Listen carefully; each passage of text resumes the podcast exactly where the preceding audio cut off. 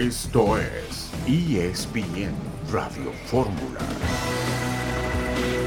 ¿Cómo están? Bienvenidos. Esto es ESPN Radio Fórmula. Hoy viernes 10 de junio del 2022. Un partido que se viene para el América muy importante, a pesar de que sea amistoso. Va a ser contra el Real Madrid el próximo 26 de julio. En esta edición vamos a platicar de la FIFA, que ya hizo su fallo a favor de Ecuador. Es decir, esta selección sí va a ir al Mundial y no con Chile, que había reclamado sobre la mesa. También tenemos el previo de la selección mexicana en la Nations League contra Surinam. Chivas, que golea a Caimanes. Y amistoso del Guadalajara contra Juventus el 22 de julio. Checo Pérez, una vuelta muy rápida en Azerbaiyán. Y además, Warriors contra Celtics en el juego 3. Vaya día, vaya fin de semana y vaya programa que les tenemos en compañía de don Héctor Huerta. Estimado Héctor, ¿cómo estás? Bienvenido. Hola Jorge Carlos, qué gusto saludarte, qué gusto estar con ustedes. Pues efectivamente, y también se viene, acordémonos que mañana el partido de México-Surinam de esta fabulosa Nation Leagues y que además eh, representa la posibilidad, Jorgito, de que los cinco lugares o seis que quedan para la Copa del Mundo se van a ir definiendo ya desde este partido. ¿eh? Ya, ya van tiro directo Kevin Álvarez con Eric Aguirre, tiro directo Cota contra Acevedo, tiro directo Jesús Angulo contra el Cata Domínguez, Luis Romo contra Luis Chávez, Laines con Pizarro y Chaquito con Henry. Son puros tiros y Beltrán contra Orbelín. Tiros directos a ver cuál de ellos logra un lugar en la Copa del Mundo. Hay que estar pendientes entonces de este compromiso el fin de semana de la selección mexicana. Dionisio Estrada, ¿cómo estás? Bienvenido.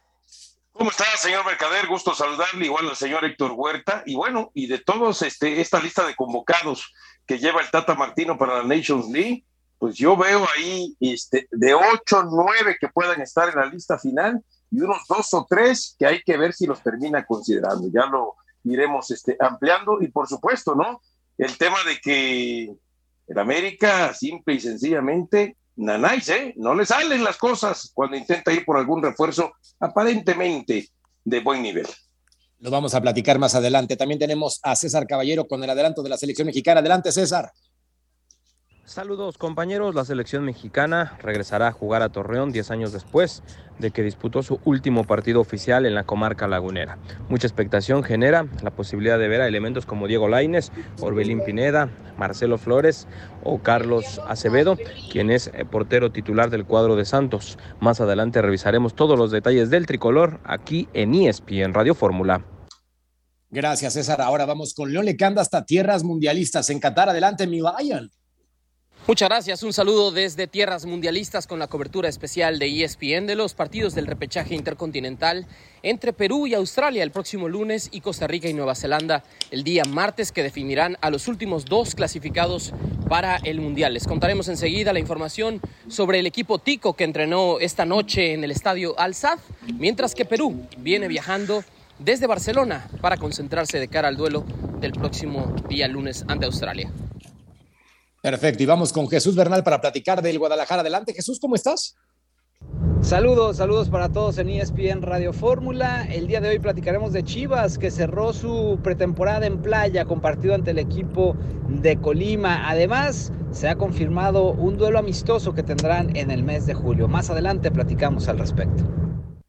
Es correcto, tenemos una edición muy completa para platicar de lo mencionado, con Juventus enfrentando al Guadalajara, el Real Madrid a las poderosas Águilas del América de Dionisio Estrada y el Atlas. El Atlas solamente festeja el bicampeonato y el campeón de campeones. Nosotros regresamos a esta edición de ESPN Radio Fórmula para seguir analizando todo lo que nos deja este fin de semana. Les prometemos que va a ser un programa muy completo, muy entretenido. Dionisio Estrada, Héctor Huerta y Jorge Carlos Mercader los acompañamos. No se muevan. Esto es ESPN Radio Fórmula.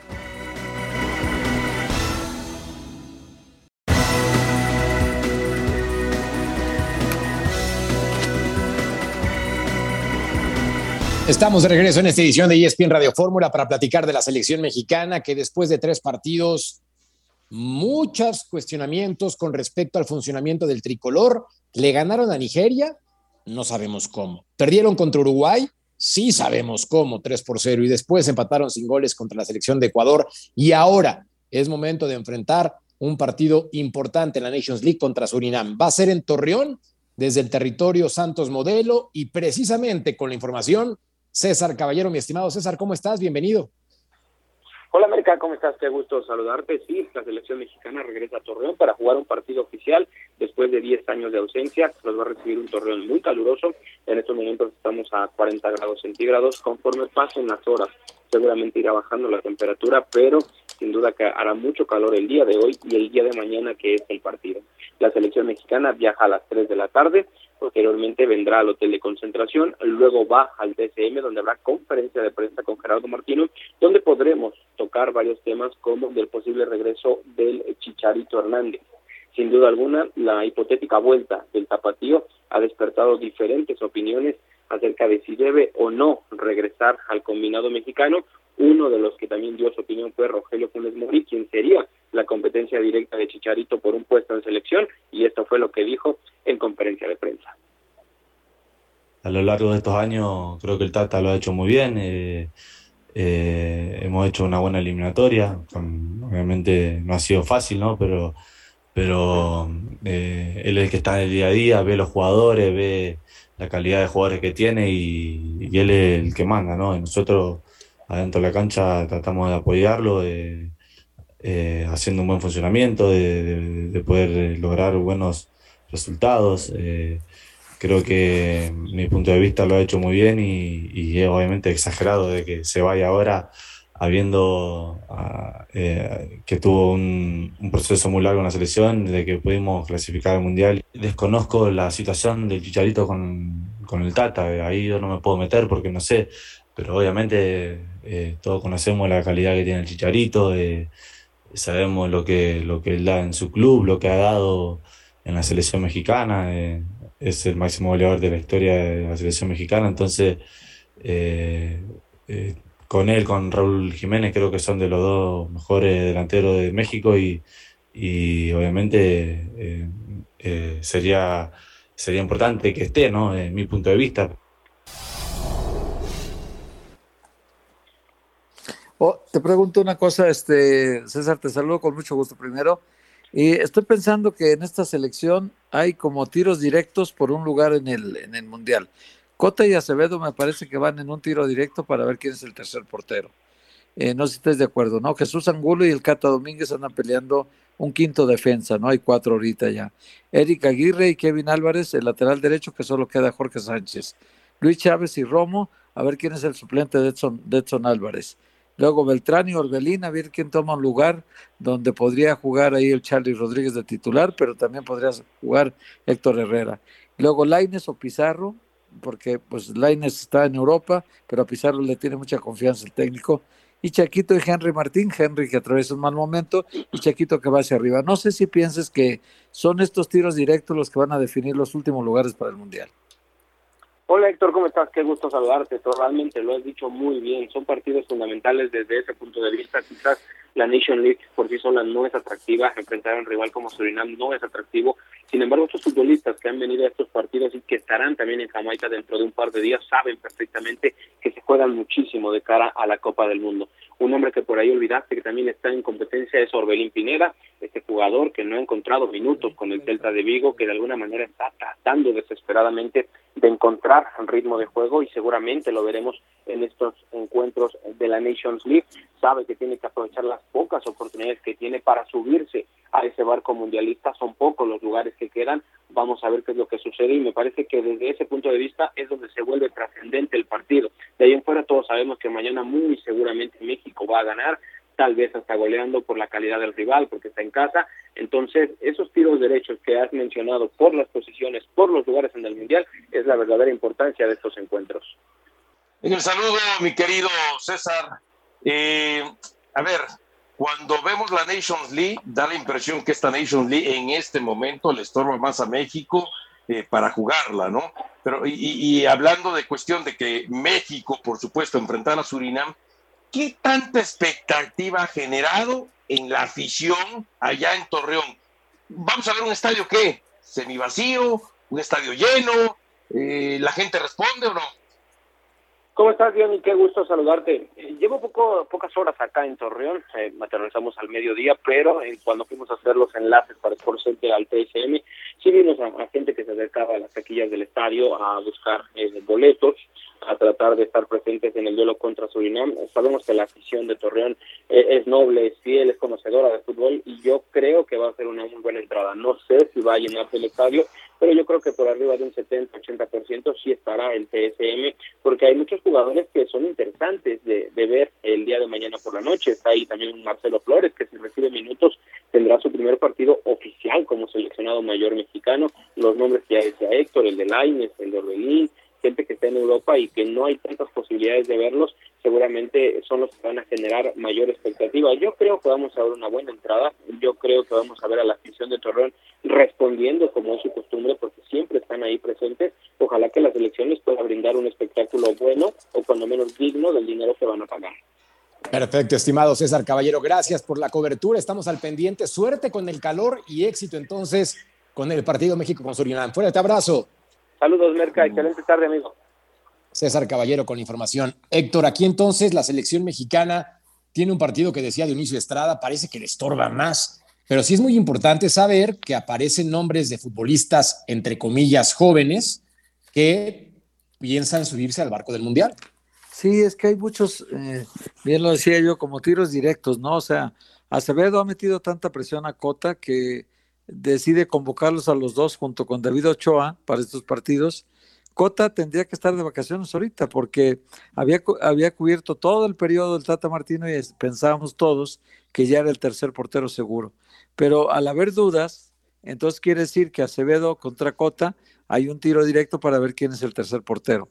Y luego el de, el, ya sabemos que Jorge Sánchez es seguro para la Copa del Mundo, pero no tiene otro lateral derecho seguro el técnico. Ahí tiene Julián Araujo, Eric Aguirre, que va a pelear ahí, y Kevin Álvarez. Me parece que Julián Araujo con muy pocas posibilidades ya de estar en la lista final, y Eric Aguirre y Kevin Álvarez peleando ese puesto, ¿no? Luego otro tiro directo es en la central, el Cata Domínguez ha sido llamado muchas veces, pero Jesús Angulo ha tenido un buen cierre con Tigres, fue campeón con el Atlas, y también ahí anda peleando, aunque se vio muy mal contra Uruguay, de todas maneras ha, mostrado un buen nivel. Gallardo, que también lo llama para esta convocatoria, es titular de la selección mayor, o sea, él realmente está junto con Antuna aquí prácticamente reforzando este equipo, ¿no? Hay otro tiro directo en la media de contención para ver quién suple a Edson Álvarez en caso de una emergencia, Luis Chávez del Pachuca que ha mejorado mucho y Luis Romo del Monterrey que al contrario ha bajado tanto su nivel que lo sacaron ya de una prelista que yo tenía de 21 en la que ya solamente se han estado bajando algunos por el bajo nivel. Luego Beltrán ha mejorado tanto su nivel que va a pelear un puesto con Orbelín Pineda. Luego Laines también con Pizarro está peleando otro puesto el Chaquito con Henry Martín. Y bueno, Marcelo Flores es un caso especial, ¿no? Hay que ver, igual que Eric Sánchez, igual que Córdoba, igual que Eric Lira, igual que Israel Reyes, hay que ver si ellos tienen algún chance. Me parece que ya no, que ese tren ya se les escapó y que los tiros directos que vamos a ver ahorita en estos partidos, los que mejor se desempeñen y los que mejor sigan el proceso del Tata, serán los que al final elijan, ¿no? Y ya mencionó César Caballero la posibilidad hipotética de inicio de Javier Hernández con un regreso que sería polémico sin duda por cómo se ha formado esta bola alrededor de la selección mexicana de dudas, cuestionamientos, incluso juicios contra el Tata Martino. No, yo creo que lo de Javier Hernández, caso cerrado, aquellos que quieran de pronto ver una luz al final del túnel, sobre todo eh, los seguidores de Javier Hernández, el mismo Javier, o sea, eh, y si le va a hablar de frente, porque supuestamente la información que se tiene en ese acercamiento virtual fue una reunión que tuvieron en noviembre, pero que él, como el Tata no ha podido viajar, como se le ha complicado algunas situaciones, pues entonces quiere verlo y le quiere regresar esa intención de Javier de haber hablado primero eh, de manera personal, frente a frente, mirándolo a los ojos, con dos situaciones. Una, establecerle que definitivamente ya no está considerado para el Mundial. O dos, está bien, eh, quizá a lo mejor venderle un poco el humo de que si vas a la Copa del Mundo, pero antes de ti están cuatro jugadores mínimos, ¿no? El caso de Jiménez, de Funes Mori, de Henry Martín, de Santiago Jiménez, y tú serías el quinto. Y a lo mejor eso simplemente para políticamente comportarse bien este eh, Gerardo Martino. Yo no veo a Chicharito en la Copa del Mundo. Y a ver, señor Huerta, hay que decir las cosas como son. ¿eh? O sea, eso de los famosos tiros, de que por quién se va de, a, definir, no, ya lo tiene definido Martino. Yo no puedo definir a un jugador para que entre a la lista final, pues vamos a enfrentar a Surinam. ¿Realmente usted cree que, que termino porque lo dejé hablar, con que contra Surinam, por ejemplo, el Tata Martino, sabiendo que mañana la selección va a dar un buen partido, va a terminar ganando, la lógica es que hasta golee, ah, entonces, este, sí, que se venga Eric Aguirre o que se venga Kevin Álvarez o el que sea, que usted me diga de los tiros individuales. Yo creo que eso es engañoso, porque ni Surinam ni Jamaica terminan representando lo que sí una camisa pesa como la de Uruguay o hasta la propia Ecuador para ver cómo se comporta un jugador en la Copa del Mundo. Esos partidos amistosos que se tuvieron con esas dos selecciones valen más para el Tata que lo que vamos a ver en esta Nation League. Me extraña que usted caiga en el jueguito ese de eh, el tema mediático. Tómese un té de tila, le hace bien ahorita para esta hora. No es malo, ¿eh? No es malo. lo más seguro, lo más seguro, ¿eh? lo más seguro. Los ¿eh? nervios y le aclara la garganta y a ver si le aclara también las ideas. Oiga, don Dionisio, pero ¿a qué hora los metemos a jugar si no hay partidos más que estos? Este es donde jugamos. Aquí nos tocó Pero es que ya lo tiene pues. definido, señor. Este... Vamos al corte. No, quedan lugares, quedan lugares. Y cerramos el tema de la selección mexicana. Discutimos en el y, y lo de Acevedo es porque el partido no es el Este es el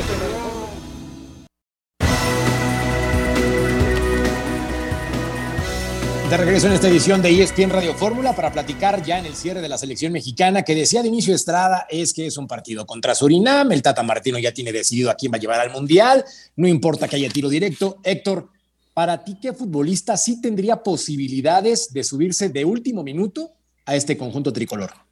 No, pues es el que está ah, empujando muy fuerte en los últimos partidos es el Nene Beltrán, no solo en los partidos de la selección, sino también en los de Chivas venía cerrando muy fuerte. Luis Chávez fue muy parejo en toda la temporada eh, con el Pachuca, hizo un gran torneo.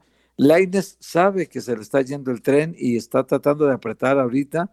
Pizarro, pues se le ve sangre tibia como siempre, no, no, no va, no parece que tenga merecimientos para estar ahí. Y bueno, Córdoba también es un fantasma hoy, ¿no? Aquel Córdoba del América que veíamos es un fantasma, ¿no? Eric Lira, aunque no lo toman mucho en cuenta, puede ser también una cuña para Romo y para, para Chávez, ¿no?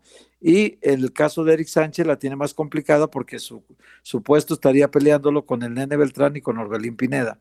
Ahí está lo complicado. Aunque para el señor Estrada no sirva estos partidos, en realidad no tiene otra oportunidad para verlos más que esta liga y luego después lo que venga en partidos amistosos, pero ya muy cerca de la Copa del Mundo en septiembre, que va a haber eh, partidos eh, de, fecha FIFA y ya luego viene el Mundial. Antes de eso, en agosto, se van a tener partidos en Estados Unidos también, pero con jugadores de la liga local. Así que para mí que el, Tata Martino tiene 20 jugadores ya definidos eh, y no sé si de los 16 que les dio vacaciones ahora, todos estén seguros, porque ahí están, por ejemplo, Johan Vázquez, que no lo mete ni un minuto en los partidos. Tiene también, mandó de vacaciones a Eric Gutiérrez, que tampoco estamos seguros de que esté en la, Copa del Mundo. Y el Piojo Alvarado, que pues solamente le gusta al Tata, ¿no? Porque en realidad no ha sido un jugador consistente y parece ver adelante de él otros jugadores como Antuna o Tecatito, que de este lado del costado derecho donde jueguen Chivas, ahí no tendría posibilidades. Pero bueno, eh, si no le sirve al señor Estrada, pues ni modo lo sentimos mucho, pero es lo que hay. Esto es, muy fácil, señor Huerta, esto es muy fácil. De todos esos que usted mencionó, hay ocho o nueve en la lista que ellos ya los tiene ahí seguro y dos o tres solamente volando. Nada más. Y de los que pienso que van a meter a esa lista son, por supuesto, Rodolfo Cota, Uriel Antuna, Eric Aguirre, el Catita Domínguez, el tema de eh, Luis Romo, Santiago Jiménez, Henry Martín y Pizarro, que a mí no me gusta, pero a él le gusta. Y por supuesto, volando, yo dejaría por ahí el tema de, como dijiste, de Beltrán, el tema de Orbelín Pineda, y el tema también, me falta uno por ahí que había yo revisado hace un momento, este, te digo quién. Eh, te esperamos, te esperamos, no hay problema. Es más, a Sebastián Córdoba ni siquiera lo contempla. A Sebastián Córdoba ni siquiera lo contempla. Bueno, perfecto. Ahí está el análisis de la selección mexicana y ahora tenemos que viajar hasta Qatar, tierras mundialistas, porque se disputan los últimos dos boletos para esta Copa del Mundo que se disputa entre noviembre y diciembre.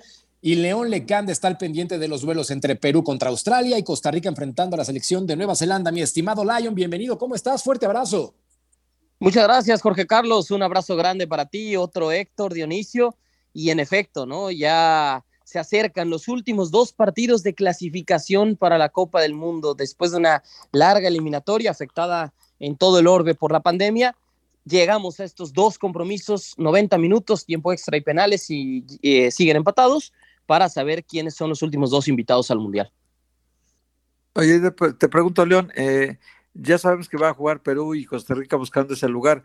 Eh, ahorita tú seguramente ya sabrás, como todos nosotros, la resolución de la FIFA en el caso de Ecuador, eh, que ya se dio a conocer y que seguramente impactará ya en, Qatar, porque ya la duda que se tenía de si Ecuador había cometido algún cachirul en, en la eliminatoria y por lo tanto la, la apelación de Chile podía tener un efecto negativo para la calificación de Ecuador, pues sí, hoy el, documento que publica en este momento la FIFA, donde dice la Comisión Disciplinaria de la FIFA desestima todos los cargos en contra de la Federación Ecuatoriana de Fútbol y segundo, el procedimiento disciplinario iniciado en contra de la Federación Ecuatoriana de Fútbol se declara cerrado mediante la presente. Es decir, Ecuador estará en la Copa del Mundo y la el reclamo, la apelación que hizo la Federación Chilena queda sin efecto.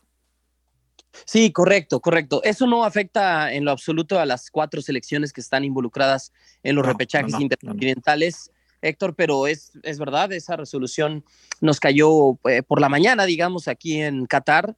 Es una resolución que no es inapelable, es decir, ahora la eh, Federación de Chile tiene aproximadamente la Asociación Nacional de Fútbol Profesional ¿no? de Chile, tiene 10 días para pedirle a la FIFA, a su comité disciplinario, que entregue las causas jurídicas de su sentencia.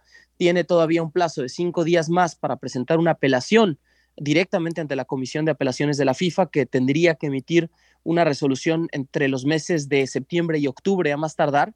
Y en el caso de que perdiera esa apelación la Asociación Nacional del Fútbol Profesional, que es la Federación de Chile, en ese caso podría acudir al Tribunal de Arbitraje del Deporte, el TAS, pero entiendo que por los tiempos ya no podría ser un caso expedito, es decir, una sentencia resolutoria antes de la Copa del Mundo, porque tendría que tener la anuencia de las dos partes, es decir, una solicitud tanto de Ecuador como de Chile para que el caso se resolviera de forma inmediata por parte del TAS y obviamente Ecuador no va, no va a hacerlo, no va a dar su anuencia para que sea el caso, Héctor. Entonces, sí, eh, digamos que en resumen, Ecuador estará en la Copa del Mundo.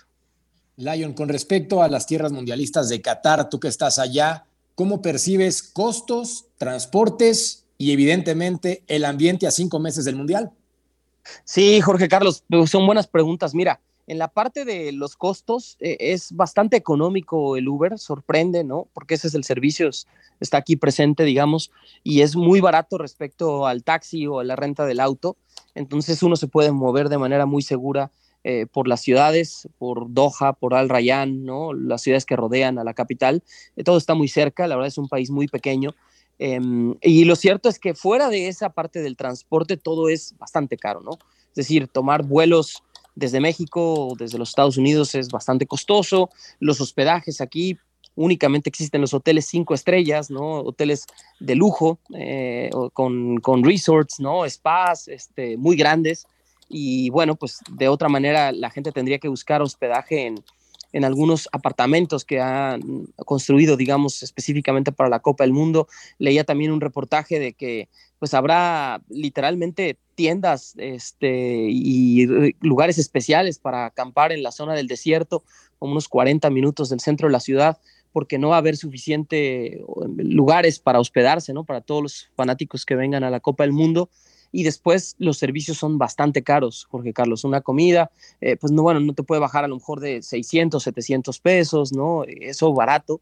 Em, y lo mismo, cualquier tour que quieras hacer, no sé, por ejemplo, al, al desierto, pues no menos de 2.500 a 5.000 pesos. Quieres una experiencia de nadar con tiburón ballena, te va a costar 10.000 pesos por persona y así, ¿no? Entonces podemos ir en un montón de cosas. Entonces, bastante caro y que la gente se venga preparada, sobre todo los que nos escuchan y van a venir al Mundial. El saludo, mi querido León, y a lo mejor te voy a meter un poco en complicaciones, ¿no? porque en ocasiones uno lee algo y, este, y después resulta que sale otra información. Pero yo tenía entendido que efectivamente para que eh, eh, la gente que quiere ir al Mundial y el que pueda entonces le den chance de abordar prácticamente desde su país de origen, tiene que tener confirmado lo que es hotel y los boletos de entrada a los estadios, porque justamente al ser Qatar un lugar tan tan pequeño, pues como que están eso haciéndolo de filtro, ¿no? Para no tener mucha población este, eh, flotante y después se complique el asunto. Realmente es así, yo digo, para que también la gente que piense ir diga, ¿sabes qué? No, nada más me voy a ir, ya, ya veo si encuentro hospedaje y encuentro boleto, ¿no? Sí, eso va a ser totalmente cierto lo que acabas de comentar, querido Dionisio.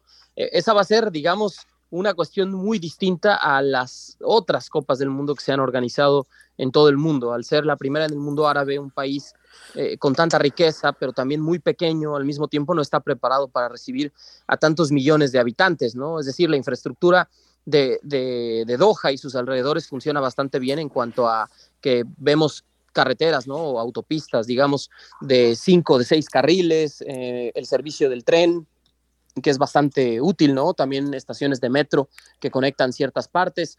En realidad no, no se satura el servicio ni siquiera de, de, transportación privada, ¿no? Como los taxis o los Ubers. Eh, toda esa parte está bien, pero por supuesto el tema de que los aficionados que vengan al Mundial tienen que tener ya confirmado su registro y para tener el registro, esa credencial, tienen que haber subido justamente el hospedaje, ¿no? El lugar donde se van a quedar y también por lo menos eh, la precompra, ¿no? De un paquete a través de una agencia oficial o de los boletos de manera directa en la página de FIFA. Oye, León, nos queda un minutito eh, antes del corte. Eh, estoy leyendo que, que finalmente sí van a ser 26 jugadores los que permita registrar la FIFA y se tienen que dar la lista definitiva 10 días antes de que empiece el primer partido, es decir, el 21 de noviembre eh, tiene que, es decir, ya para el, 21 de noviembre tenemos que tener las listas completas de los equipos. Pero entonces México sí tiene tres plazas más para que el señor Dionisio esté tranquilo. Sí, sí, sí, correcto. Todas las elecciones 26 también es una medida extraordinaria por el lado de, de FIFA, por la pandemia. Y lo mismo el jugar en una tierra neutral, que en este caso es la, tierra mundialista, en Qatar, los partidos del repechaje intercontinental, porque hay que recordarle a la gente, antes se jugaba ida y vuelta en los dos países involucrados, ¿no? Se pagaba la visita, ahora es aquí en Qatar y el que gane el lunes entre Perú y Australia estará en el Mundial, el que gane el martes entre Costa Rica y Nueva Zelanda también estará como el equipo 32 en la Copa del Mundo. Perfecto, mi querido Lion, disfruta mucho la cobertura, te mandamos un fuerte abrazo, hermano. Igualmente, abrazo a todos, gracias. León Lecanda con la información siempre claro y siempre contundente de cara a la Copa del Mundo que se va a disputar en este año. Fechas diferentes por asuntos de calor, noviembre y diciembre, las elecciones participantes. Solamente faltan dos equipos por definir y esto ocurrirá en la siguiente semana. Nosotros regresamos para platicar del Guadalajara en esta edición de ESPN Radio Fórmula.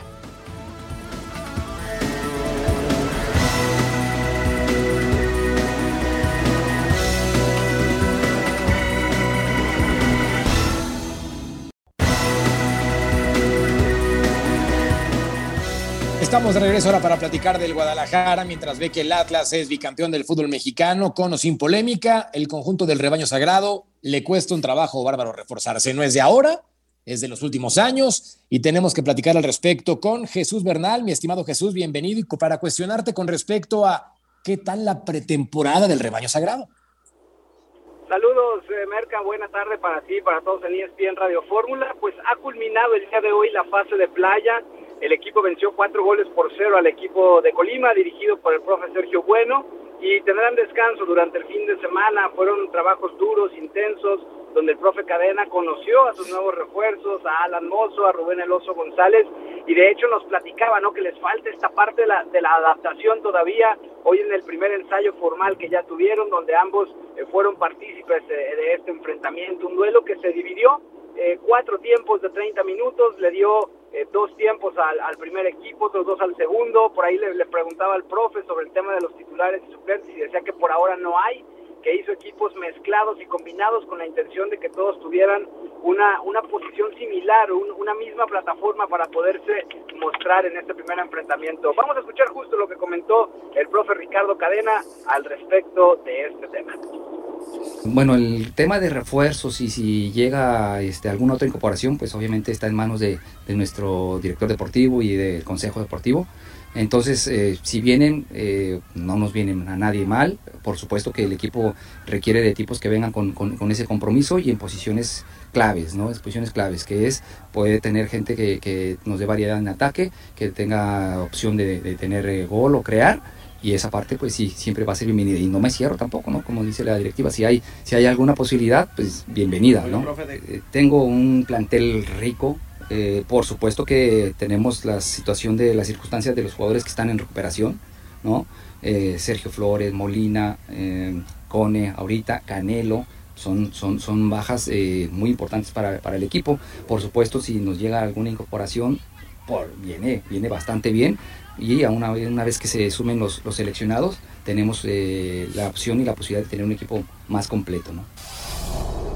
Jesús, con respecto a las posibles incorporaciones que mencionaba el profesor Cadena, ¿quién podría ser una real que ahora sí realmente se convierte en futbolista del rebaño sagrado?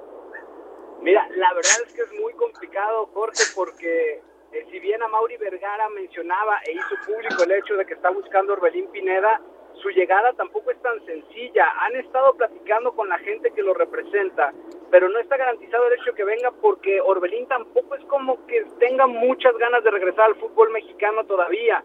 Entiende que necesita minutos para poder llegar a la Copa del Mundo, pero pues le costó mucho también poder pegar el salto a Europa, ¿no? Entonces, básicamente el tema es Orbelín y después tocar la puerta con el Celta para saber si lo pueden eh, prestar eh, nos comentaban durante esta pretemporada también que no es traer por traer, que si buscarán un refuerzo más es alguien que, en realidad pueda marcar la diferencia en Chivas.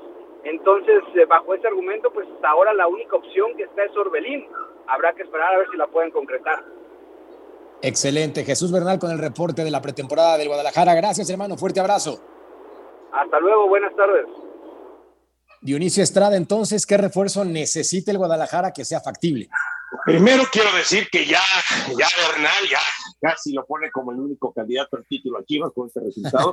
y me imagino que el señor Huerta está pero temblando de miedo después de haber visto este resultado. No, pues a ver, yo creo que Guadalajara eh, necesita eh, un portero más confiable, necesita un defensa central que sea más confiable que los que tiene, eh, necesita, este, por supuesto, alguien que pueda acompañar este, a JJ Macías, ¿no? O a quien ponga de centro delantero en caso de, del tema de Saldívar. Y, este, y yo creo que hasta ahí. Yo creo que con eso Guadalajara, esos tres elementos, no sé si en la zona del medio campo me queda algún tipo de duda o algo por el estilo, pero por lo menos esos tres elementos. Héctor. Yo creo que le falta un portero. Al Guadalajara le falta un portero de, de otro nivel. Yo entiendo que, que, Miguel Jiménez, que es de Promofoot también, le van a dar la oportunidad para que a los 31 años se consolide como un arquero de primera división, pero me parece que ya es tarde, ¿no? Entonces, sí creo que el Guadalajara con un portero de otro nivel podría alcanzar eh, una posición mejor, porque el resto del equipo me parece que tienes, adelante tienes al Piojo Alvarado, a JJ Macías, a Alexis Vega, pues sí, sí tienes un buen arsenal ofensivo, ¿no? Si llegara Orbelín, pues claro, mejora mucho la mitad de campo para crear y generar oportunidades de gol. Pero yo creo que el Guadalajara es un, equipo que está, está completo. Eh, me parece que tiene un buen plantel para pelear entre los ocho primeros la calificación, sí. Veremos entonces qué pasa con el Guadalajara que necesita levantar la mano después de lo que aplicaron los rojinegros en los últimos dos torneos, un conjunto bien trabajado, sobre todo bien dirigido, y en donde las acciones directivas han tenido congruencia y antes de ir con la información del NBA, tenemos que platicar del fútbol mexicano. Eduardo Toto Salvio está en la órbita de las Águilas del la América, así lo informa la prensa argentina. Veremos qué ocurre. Y por cierto, se va a caer la negociación que tenía el conjunto de las Águilas con un futbolista que participa en Colo Colo. Pablo Solari, según informes que tiene ESPN, estaría cerca de no llegar al conjunto azul crema a pesar de que toda la información era que acabaría en el equipo de Cuapa. Por el momento, la directiva del equipo chileno argumenta que lo quieren para terminar el torneo y este año 2022. Por otra parte, Rodrigo Aguirre ya realizó pruebas médicas con Monterrey, firmaría por cuatro años. Este futbolista que dice va a ser un salto cuántico en su carrera y que definitivamente lo toma como una extraordinaria oportunidad. Y también Byron Castillo, nuevo fichaje de León, después de que el equipo de la Fiera ha tenido varios problemas con salidas de futbolistas importantes, sobre todo para el Toluca, acaba de llegar para reforzar a este equipo de la Fiera, el conjunto Esmeralda.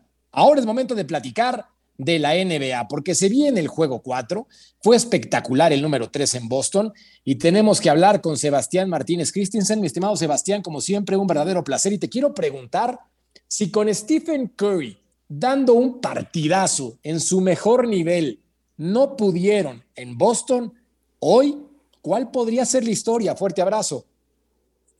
¿Cómo andamos chicos? Un abrazo grande de aquí de Boston, justo en las afueras del estadio en este momento, saliendo a comprar un cafecito para recargar energías. Y está claro que la ecuación es complicada. La buena noticia para los fans de las Warriors se los doy en este momento. Esta mañana Steph Curry estuvo moviéndose sin dificultad, efectuando lanzamientos al ritmo de New Edition, banda de R&B de los años 80 para algún fanático de antaño por allí, y honestamente se lo vio sin ningún tipo de restricciones, lo cual es una buena noticia de cara al partido esta noche. Lo que sí está claro es que Boston ha parecido el equipo más atlético, es el equipo más profundo, es el equipo que tiene más tamaño y algo tendrá que hacer el conjunto de Golden State. Draymond, Draymond Green tiene que ser mucho más agresivo del costado ofensivo, Jordan Poole tiene que encontrar la brújula, quizás patear el banco, si quer pensar en un Jonathan Cominga o alguien que le pueda dar un poquito más de atleticismo porque este equipo se ha pinchado sobre todas las cosas en el último cuarto donde Boston ha sacado en estas finales un diferencial de más 40.